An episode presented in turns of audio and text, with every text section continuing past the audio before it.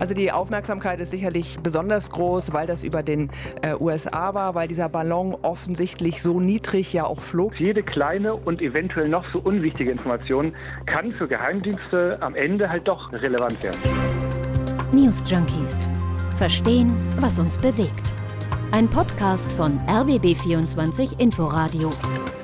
Wir sind Martin Spiller und Ann-Christine Schenten. Ihr hört die News Junkies am 10. Februar. Hallo. Vergangene Woche, da haben unsere Kollegen Lisa Splanemann und Anton Stanislawski hier noch spekuliert. Was war das für ein Ballon am US-amerikanischen Himmel über Montana? Tja, und heute, eine gute Woche später, da wissen wir, das war nicht nur ein Ballon, mindestens ein weiterer wurde über Kolumbien entdeckt. Die USA, die sprechen sogar von einer ganzen Ballonflotte, verteilt über den Erdball. Ja, 40 Staaten auf fünf Kontinenten seien betroffen, sagen die USA. China entgegnet allerdings nur, naja, das seien halt zivile Objekte, Flugobjekte, Wetterballons, um genauer zu sein, und streitet alles, was so in Richtung Spionage geht, ab. Ja, aber es wirkt eben doch ein bisschen wie ein Spionagethriller, nur eben in der echten Welt. Das ist jedenfalls ein guter Anlass für uns mal zu fragen, wo spioniert China eigentlich überall rum und zu welchem Zweck? Und ist China überhaupt das einzige Land, das in großem Stil spioniert? Also Spoiler natürlich nicht. Nee, ihr könnt uns natürlich aber wie immer in der ARD Audiothek abonnieren, um immer direkt per Push-Nachricht auf eurem Handy über die neueste Folge News Junkies informiert zu werden. Das ist ganz praktisch. Auf Grundlage dessen, was wir über diesen Ballon wissen, war es ein Überwachungsballon, eine Ressource zum Sammeln von Geheimdienstinformationen. Ja, den mutmaßlichen Überwachungsballon, den haben die USA ja schon letzte Woche über den Pazifik abgeschossen. US-Außenminister Anthony Blinken, der hat dann noch seinen Besuch in China, das wäre immerhin der erste gewesen seit 2018, den hat er abgesagt und damit war die diplomatische Krise perfekt. Die dauert auch noch an, vor allem weil dann wenig später ein zweiter Ballon entdeckt wurde über Kolumbien. Und ähm, die chinesische Außenamtssprecherin Mao Ning, die hat dann sogar zugegeben, ja, das ist unser Ballon, aber das sei eben nur ein Versehen, dass der in den lateinamerikanischen Luftraum eingedrungen ist. Und sagen wir mal so, dass die USA den Ballon äh, über den Pazifik abgeschossen haben, das findet China gar nicht gut. This could be a weather balloon. The unmanned airship is also civilian in nature. We have made it clear that this was an unexpected incident caused by force majeure. But the US side is deliberately hyping it up and even attacking it by force, which is unacceptable and irresponsible. Also das sei nur ein ziviler Ballon und der sei eben aus Versehen abgedriftet. Und vor allem die Abschussreaktion der USA, das könne man so gar nicht akzeptieren. Wir haben für diese News Junkies mit unserer Kollegin und langjährigen China-Korrespondentin Ruth Kirchner gesprochen. Und sie sagt, auch in Japan, den Philippinen, da sollen derartige Ballons unterwegs gewesen sein, auch schon in der Vergangenheit übrigens. Aber dass der Ballon nun über den USA aufgetaucht ist, das sei der ausschlaggebende Punkt. Also die Aufmerksamkeit ist sicherlich besonders groß, weil das über den äh, USA war, weil dieser Ballon offensichtlich so niedrig ja auch flog, dass man ihn mit bloßem Auge sehen kann. Meistens fliegen diese Ballons ja in sehr hoher Höhe, also noch über der Höhe von Flugzeugen. Die sind gar nicht so leicht zu erkennen. Also bei so, ich sag mal, auf, der, auf einer Höhe von etwa 20 oder 30 Kilometern über der Erdoberfläche. Das ist das eine. In der Vergangenheit hat man aber auch, wenn solche Ballons gesichtet wurden, weniger Aufhebens darum gemacht.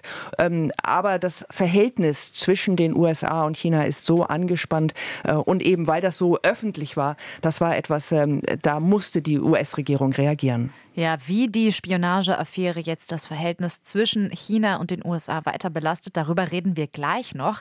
Aber erstmal hat uns interessiert, ob man schon sagen kann, was China da in den USA rausfinden will. Nochmal Ruth. Der eine Ballon ist ja über Montana äh, gesichtet worden, dem US-Bundesstaat Montana. Und da sind unter anderem Stützpunkte von amerikanischen Raketen. Äh, möglicherweise wollte man das ausspionieren. Ähm, es gibt auch Berichte, dass äh, möglicherweise dieser Ballon äh, Mobilfunkdaten abgreifen sollte. Also das ist alles sehr unklar, weil ja China da jetzt natürlich auch keine weiteren Informationen drüber rausgibt und nachher weiterhin ja einfach sagt, das sind Forschungsballons, das sind Wetterballons zu rein zivilen Zwecken. Also man tappt da schon noch ein bisschen im Dunkeln. Wir haben uns aber mal angesehen, wie China in der Vergangenheit schon Spionage in den USA betrieben hat. Und da gibt es zum Beispiel die Geschichte über das US-Kampfflugzeug F-35. In den Nullerjahren. Da sollen nämlich chinesische Agenten ganz viele Entwürfe des Flugzeugs gestohlen haben, um dann mit diesen Plänen ein chinesisches, ein eigenes Tarnkappenflugzeug zu bauen. Anfang vergangenen Jahres verunglückte dann das echte F-35-Flugzeug im chinesischen Meer. Und dann gab es quasi so eine Art Wettrennen, ein Wettlauf zwischen den USA und China, wer das Flugzeug schneller bergen kann. Der Verdacht war, China wolle so an die geheime Technik kommen. Der Spiegel hatte darüber berichtet. Hm, und natürlich gibt es auch chinesische Cyberspionage in den USA. Es wurden 2018 Vorwürfe laut, dass China große Datenmengen eines US-Spielwarenherstellers und auch dann später der Hotelkette Marriott gestohlen haben soll, um dann an sensible US-Sicherheitsdaten zu kommen. Also China setzt auf vielfältige Spionage. Das sagt auch Florian Schimikowski. Der ist Historiker am Deutschen Spionagemuseum in Berlin und er hat über das Thema mit Deutschlandfunk Nova gesprochen. Das heißt, es gibt einmal die fernen Satellitenbilder, die Momentaufnahmen machen können, dann vielleicht Funkverkehr, Überwachung vom Ballon und das wird dann kombiniert mit Informationen, die man von Agenten hat, die an bestimmten Stellen sitzen und daraus erst ergibt sich sozusagen das Gesamtbild. Das heißt, jede kleine und eventuell noch so unwichtige Information kann für Geheimdienste am Ende halt doch relevant werden. Also China stellt sich breit auf, was die Methode der Spionage angeht. Gestern gab es ja auch die Meldung, Australien baue Überwachungskameras chinesischer Bauart ab. Die Kameras, die seien in ganz vielen öffentlichen Gebäuden, aber auch in Militäranlagen gefunden worden. Die waren wohl von der Vorgängerregierung in China gekauft worden. Genau, also der australischen äh, Vorgängerregierung. Ja, und jetzt sagt die neue Regierung in Australien oder die amtierende Regierung, ähm, man kann nicht so ganz einschätzen, ob die chinesische Regierung wiederum auf diese Kameras zugreifen kann und so womöglich an sensible Daten kommt. Die Kameras, muss man dazu wissen, die stammen von chinesischen Überwachungskonzernen, an denen auch der chinesische Staat beteiligt sein soll. Und vor allem der Hersteller Hikvision, der hatte 2019 damit geworben, dass die Kameras auch die in China verfolgte Minderheit der Uiguren erkennen könne. Also, wenn man so weit geht, dann könnte man jetzt den Verdacht anstellen, China wolle eigene Staatsbürgerinnen und Bürger in Australien ausspionieren. Und Australien will sich jetzt wiederum nicht zum Handlanger von Menschenrechtsverletzungen machen. So weit geht die australische Regierung jetzt in ihrer Stellungnahme nicht, sondern sie sagt erstmal, wir bauen die Dinge ab, wir wissen nicht ganz genau, ob die Regierung darauf zugreifen kann und wir wollen das jetzt mal ganz ruhig entfernen. Trotzdem wächst jetzt im Westen wegen derartiger Geschichten, aber natürlich jetzt auch wegen dem Ballonvorfall, wächst jetzt auf jeden Fall die Aufmerksamkeit für mögliche Spionage aus China. Selbst in Deutschland ist man vorsichtiger geworden. Reden wir gleich noch drüber. Dranbleiben lohnt sich wieder. Und auch die NATO, die hat das Thema auf dem Schirm, hat uns Ruth erzählt. Gerade diese Woche hat NATO-Generalsekretär Stoltenberg gewarnt, äh, dass man verstärkt geheimdienstliche Aktivitäten der Chinesen in Europa entdeckt habe. Ein ganz, ganz wichtiger Punkt ist die Industriespionage, die ähm, China seit Jahren betreibt und äh, wo auch die Bundesregierung immer wieder vorgewarnt hat, äh, weil es da eben um Technologie geht, um Hochtechnologie, um bestimmte Patente, Bauweisen. Also das ist schon wirklich ein großes Problem. China reagiert auch da übrigens noch relativ gelassen, was jetzt diese NATO-Äußerungen angeht. Ähm, aber sie haben natürlich auch einen Punkt, und zwar spielen sie den Ball eigentlich wieder zurück. Die USA, die sind ja auch ganz gut im Spionieren. Also man muss da erstmal vielleicht an die NSA-Affäre denken, den Abhörskandal, den Edward Snowden aufgedeckt hat. Die beiden Großmächte, also China und die USA, die begegnen sich dann nahezu auf Augenhöhe, meint man jetzt erstmal. Einen wichtigen Unterschied gibt es aber, sagt Ruth. Wir haben es eben in China mit einer Diktatur zu tun und das gibt dem Ganzen natürlich nochmal äh, wirklich auch einen anderen Dreh. Das waren ja jetzt alles vergleichsweise klassische Spionageaktivitäten. Also ein Staat versucht, einen anderen auszuspionieren. Aber es gibt ja heutzutage noch sehr viel andere Möglichkeiten. Es muss ja nicht immer der gute alte Ballon sein. Nee, genau. Also ähm, wir haben ja jetzt über Militäraktivitäten gesprochen, auch über Cyberspionage. Aber es geht ja eben viel kleiner. Und zum Beispiel geht es natürlich auch mit dem Sammeln von Daten. Und das geht eben auch deutlich subtiler. China muss sich da nicht sorgen, dass es so einen Vorfall gibt wie jetzt mit dem Ballon, dass da irgendwas abgeschossen wird. Und umgekehrt machen dann natürlich viele Privatpersonen, Menschen, wirtschaftliche Partner und Institutionen auf der ganzen Welt freiwillig mit. Obwohl es Warnungen gibt. Einerseits. Auf der anderen Seite gibt es eben auch nur wenig an Beweisen, was für Daten wirklich auch von staatlichen Stellen genutzt werden, also dann zur Spionage. Ein bekanntes Beispiel ist 5G, also der Aufbau von Mobilfunknetzen der nächsten Generation, hierzulande zum Beispiel. Ein sensibler Bereich, der zweifellos zur kritischen Infrastruktur zu zählen ist. Ja, und einer der weltweit größten Ausrüster für Telekommunikation ist das chinesische Unternehmen Huawei. Auch dazu hat uns Ruth noch mal was erzählt. Da gibt es ja seit vielen Jahren immer wieder Vorwürfe, Huawei habe eine große Nähe zum chinesischen Militärapparat.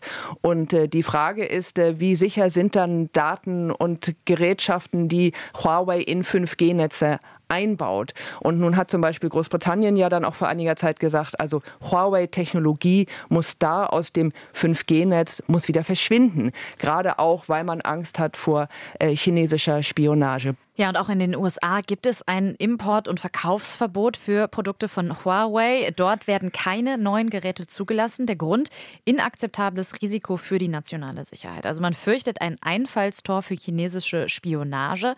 Anders sehen das die deutschen Netzbetreiber. Die setzen weiterhin auf Huawei. Ja, und das nicht zu knapp. Es gibt eine Untersuchung der Telekommunikationsberatung Strand Consult. Und danach ist das Unternehmen für 59 Prozent, also mehr als die Hälfte des 5G-Netzes in Deutschland verantwortlich. Also das Nord Stream 2 der Kommunikationsbranche. Wenn man so ja? sagen will, ja. Also zwar sagen sowohl Deutsche Telekom als auch Vodafone, äh, naja, wir setzen da das nur auf den Funkmasten ein, also nicht im sogenannten Kernnetz. Sagen die natürlich auch, weil eine nachträgliche Umrüstung jetzt wohl ziemlich teuer wäre. Aber jetzt wächst der Druck doch, also auch aus der Ampelkoalition.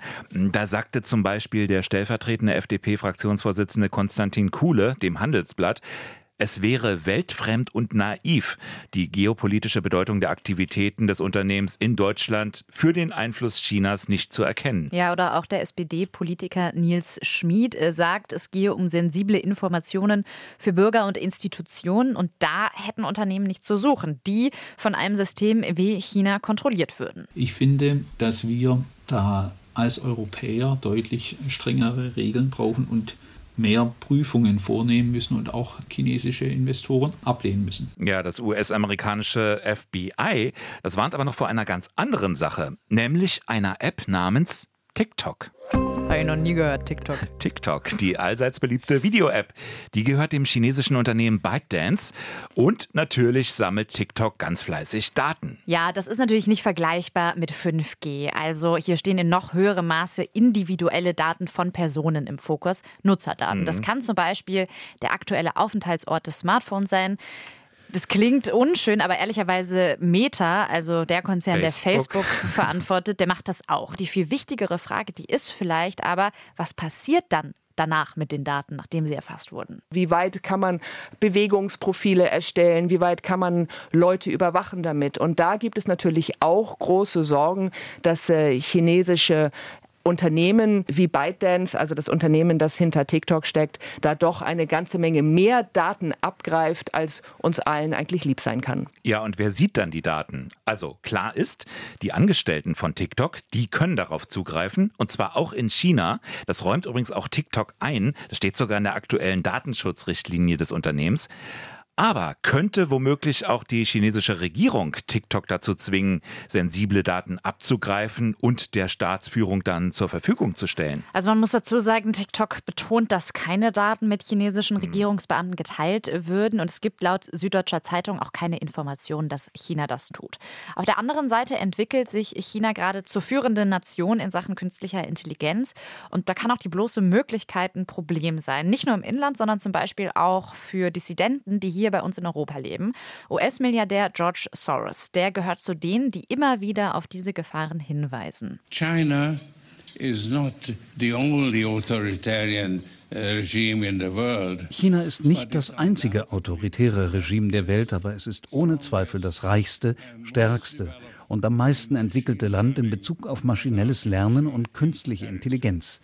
Das macht Xi Jinping zum gefährlichsten Gegner derer, die an das Konzept der offenen Gesellschaft glauben. Ja, und zwar nicht nur bei der Verfolgung von Dissidenten.